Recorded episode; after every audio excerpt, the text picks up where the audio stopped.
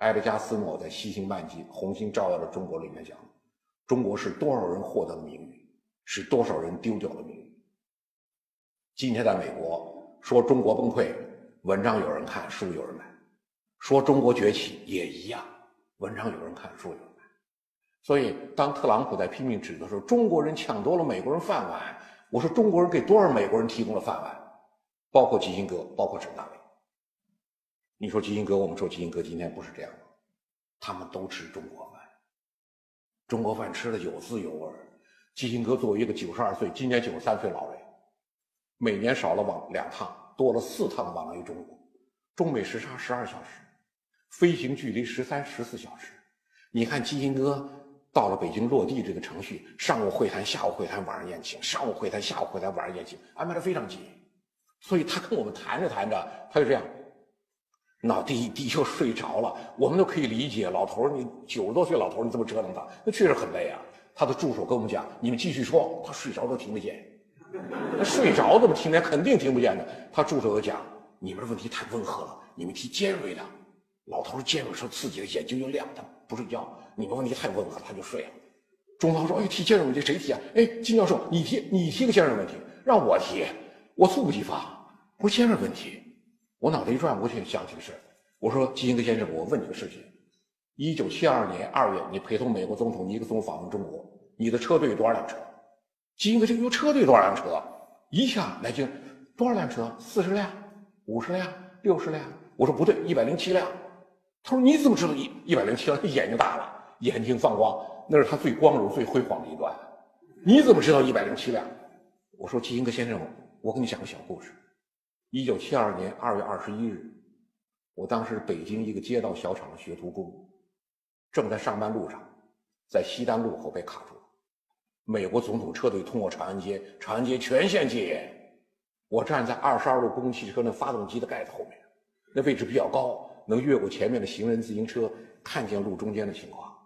美国总总统车队通过，我说不是我数的，全公共汽车人在一起数，一二三四，最后一百零七，大家吼出来了，一百零七，哎呦，我印象特别深，一百零七。基辛格说有那么多辆车吗？我坐在车里，我说你坐在车里跟着过去不知道，我们堵在路上了，一个一个数一百零七，全场大笑。哎呦，基辛格这是精神来了。我跟基辛格讲，我说基辛格先生，我是工厂的优秀徒工。我的家离工厂是全场最远的，我一次都没迟到，年年评为工厂优秀徒工，就那天迟到了。西单卡我半个多五十多分钟，疏散了二十多分钟，一个半小时耽误。到工厂第一次迟到，全场哄堂大笑。然后紧接着茶歇，茶歇完了，下轮会谈开始。谁也没想到基辛格这动作。我们会谈桌我没坐他正面，我坐他稍微侧面点。他站起来，把身体转向我，先鞠一躬。现在为四十三年前那次耽误你上班，我今天在这里向你正式道歉。全场鼓起掌来，我猝不及防。一年多时间过去了，我今天回顾那一幕，历历在目。我觉得基辛格跟我鞠躬，我当时应激之下，我只想起一句话：我们跟基辛格会谈三三天，习主席见了他。基辛格讲，真不敢想象。中国和美国终于有一天能一起讨论整个世界未来的和平与进步。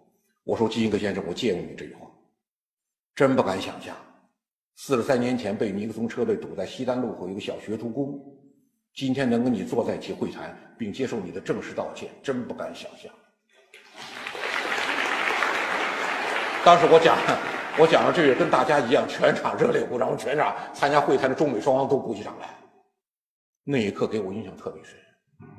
我后来想了很长时间，基辛格跟我去过，凭什么？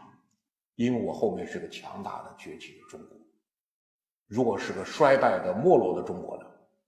那我别说基辛格到一趟一趟，每年四五趟往北京飞，还给抵会谈跟你鞠躬。我说我本人如果是衰败的没落的中国，我就是早就是一个街道小厂的退休老工人，我早休息了。